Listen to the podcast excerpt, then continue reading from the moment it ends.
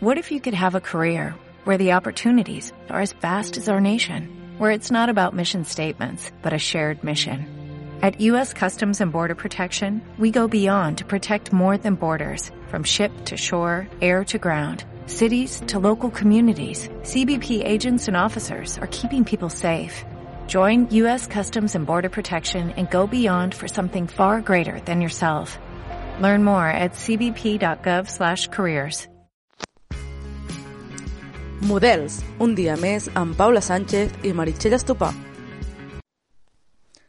Bon dia a totes un dia més i una salutació especial a aquelles treballadores i educadores socials que treballen el dissabte. Exacte, Txell.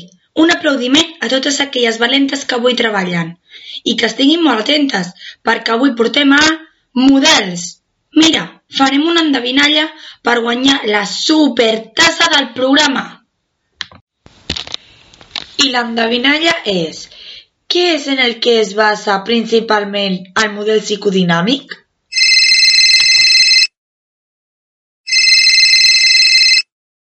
Hola, bon dia! Bon dia, Com es diu? Oriol. Què sap que, per què truca? Sí, per la resposta. I sap la resposta? Sí, individu. Perfecte! Doncs has guanyat la tassa del programa. Ui! Que vagi molt bé! I amb totes vosaltres us presentem el model psicodinàmic. I ara iniciem un petit viatge al passat per entendre i comprendre el model. Tal com exposa Viscaret 2007 en el seu article, les grans influències van venir donades pels progressos científics que es van donar a la psicologia i a la psiquiatria. Aquesta influència va potenciar que en el treball social es donés més atenció als problemes psicològics i emocionals. Va potenciar que es perdés de vista una mica els aspectes institucionals i socials, molt importants per Mary Richmond, i donés més suport als problemes i recursos de la persona en comptes de la situació. Els descobriments de Sigmund Freud van ser molt rellevants en aquest model. Sí, sí, Txell, molt passat, però avancem. Tu saps què és això del model psicodinàmic? Ni em contestis, ja et responc jo. El model psicodinàmic busca millorar i facilitar el desenvolupament de la personalitat de l'individu. L'objectiu és fer conscients els conflictes inconscients. La persona és la responsable de la situació. Ens basem en l'estat intern, deixant de costat altres factors com els externs. Fent referència a la seva aplicació pràctica en el treball social, podem dir que el model psicodinàmic es basa en diferents enfocs. El primer, l'enfoc funcional, en el qual el treballador social encoratja la persona perquè, per voluntat pròpia, pugui res resoldre els seus problemes. L'anomenem procés de recolzament. Després ens trobem l'enfoc psicosocial, en el qual el treballador social vol atendre a la persona en situació, és a dir, a la persona, la situació i la interacció d'aquestes. El professional recolza la persona que tingui conflictes interns. Per últim, l'enfoc de resolució de problemes, que es basa en què el treballador social recolza per tal de resoldre la dificultat actual i facilita un aprenentatge del problema per fer front a futures dificultats. Per tant, aquest model exposa que no hi ha una única manera de concebre l'individu. En relació als beneficis que pot tenir aquest model en determinades intervencions socials, podem dir que una de les principals és que es basa en l'individu, fent així que cada cas sigui únic i individualitzat, tenint en compte les característiques personals de cada persona a la qual atenem, ja que aquest model deixa de costat altres factors que no siguin els interns, per tal de fomentar el desenvolupament de la personalitat i fixar-se en les solucions que pot trobar la pròpia persona. Per altra banda, destaquem la neutralitat del professional, mantenint una distància personal per tal que la persona pugui resoldre ell mateix o ella mateixa les seves dificultats. Per últim, també remarquem que el treballador social potencia que la persona faci conscients el que hi ha al seu inconscient, fomentant així la seva autoconeixença. No t'apuntis un gol tan ràpid, eh? Ara em toca a mi. Tu coneixes alguna de les pràctiques en el model psicodinàmic? Posa't al dia. En primer lloc, volem ficar com a exemple un article on es va portar a terme una pràctica com va ser el coaching educatiu, el qual es treballa en l'ensenyament universitari. Aquesta és una tècnica que afavoreix el desenvolupament del potencial humà i ajuda els estudiants a progressar. Dins del coaching educatiu, podem veure que un dels models en el que es basa és el model psicodinàmic. Des d'aquest, el coaching es centra en les fases de presa de consciència, sent el seu objectiu fonamental que la persona aconsegueixi un millor, una millor autocomprensió de si mateix i aconsegueixi realitzar els canvis necessaris en la seva manera d'actuar. En aquest projecte va resultar molt positiu i, per tant, va ser una bona pràctica, ja que es creava una predisposició positiva cap al canvi i la coneixença de la pròpia personalitat.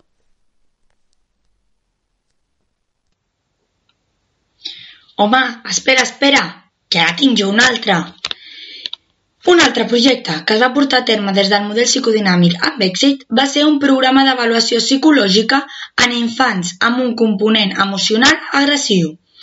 Aquest projecte tracta d'un espai de consulta on poden assistir els pares amb l'objectiu d'avaluar les dificultats que representen els pares amb els fills. Com a objectius més específics es volia atendre les dificultats d'aquests pares a través de l'avaluació psicològica per mitjà de diverses proves sempre centrades en el model psicodinàmic és a dir, a la personalitat de cada persona. A més, també es proposa iniciar processos terapèutics amb els pares i els fills des d'aquest model, treballant que cada persona es realitzi una introspecció i pugui realitzar els canvis necessaris. A més, de poder treballar amb els infants una organització de la personalitat que els ajudi a contenir els seus episodis d'agressivitat. Per últim, farem esment a un projecte que es porta a terme a Buenos Aires, considerat com a bona pràctica, ja que va tindre un resultat exitós. Es tracta d'un projecte que analitza la situació de violència a l'escola i en la família com a indicador d'un de les principals fonts de malestar emocional, així com els considera que es pugui oferir als infants un espai d'escolta empàtica i acceptació incondicional facilitant la comunicació de certes situacions. En aquest espai, els infants exposen els seus interessos, fantasies, pors i preocupacions, expressen les seves històries de manera subjectiva, és a dir, basant-se en els seus sentiments en aquell moment i com ho han viscut en les diverses situacions. Però també et deixes quelcom. En aquesta intervenció, el professional té un rol de presència constant i d'escolta activa, per tal de que l'infant es pugui sentir recolzat i escoltar i pugui realitzar una bona introspecció. Moltes de les intervencions realitzades pels professionals van orientades a que els infants expressin els seus sentiments, els reconeguin i després plantegin formes de resoldre el conflicte. Escolta'm, Paula, el partit ha quedat amb empat, però què sabríem nosaltres sense la gran Rosa, golejadora número 1 del model psicodinàmic?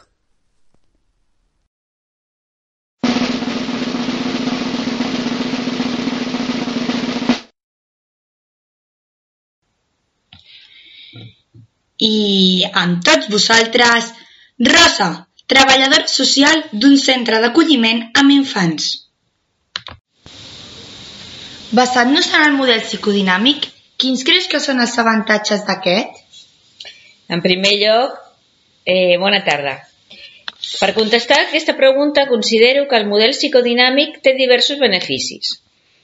En primer lloc, diria mmm, destacar que es treballa basant-se en l'individu i en les seves eh, característiques internes. Eh, amb això vull dir, analitzant les seves particularitats pròpies, capacitats, habilitats, i etc i fa que mm, la pròpia persona que tenem expressi la seva realitat i les seves vivències a partir d'aquestes emocions i sentiments.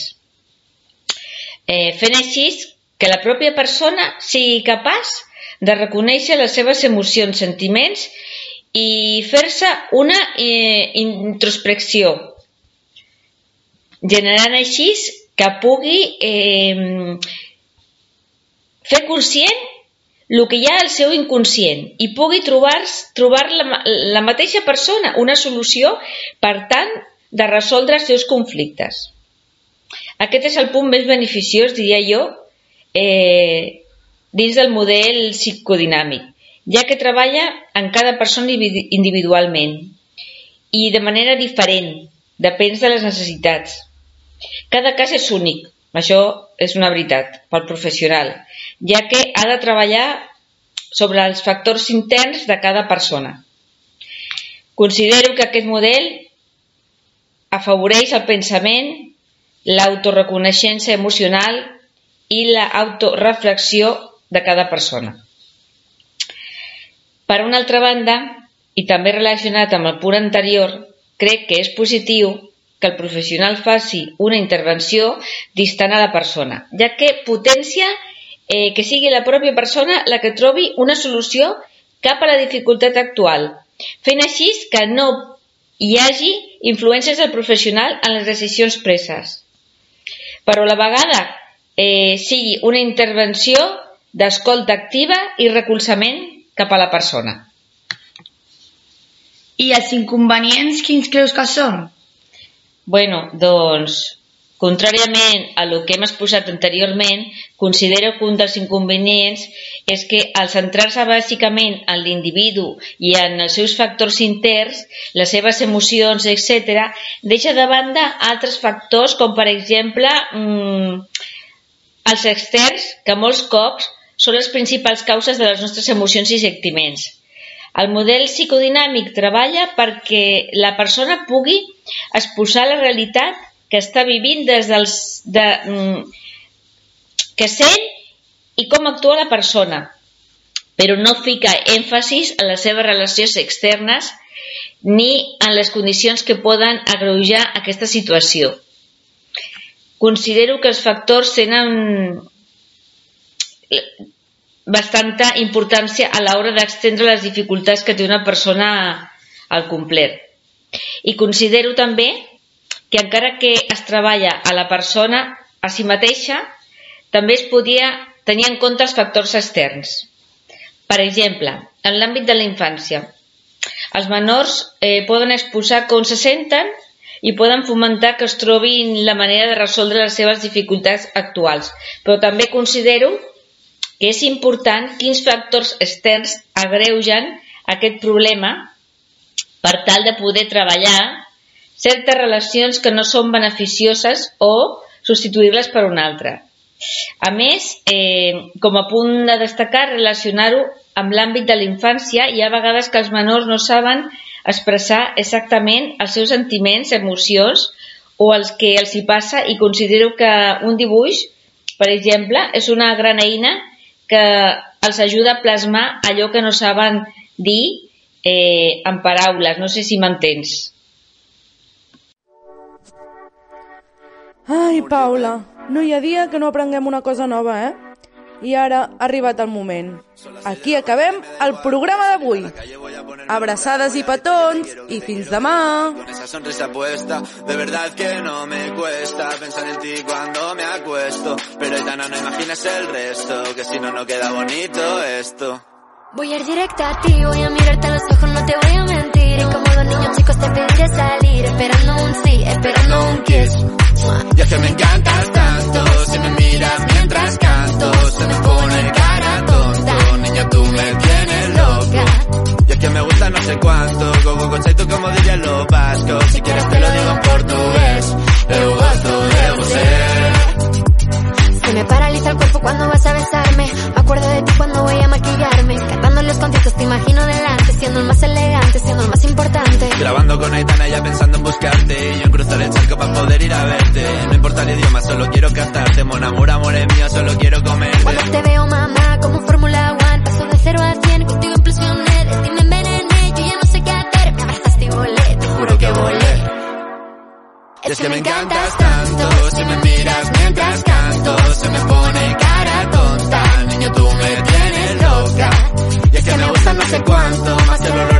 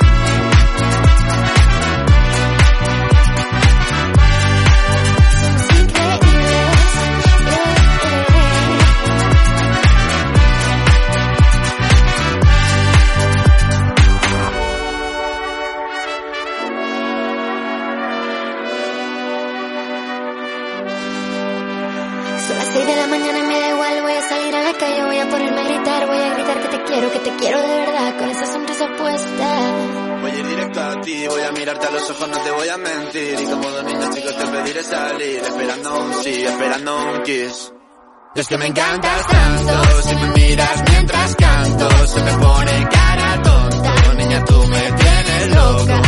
Y es que me gusta no sé cuánto, más que el olor a café cuando me levanto. Contigo no hace falta dinero en el banco, contigo veo París desde todo lo alto.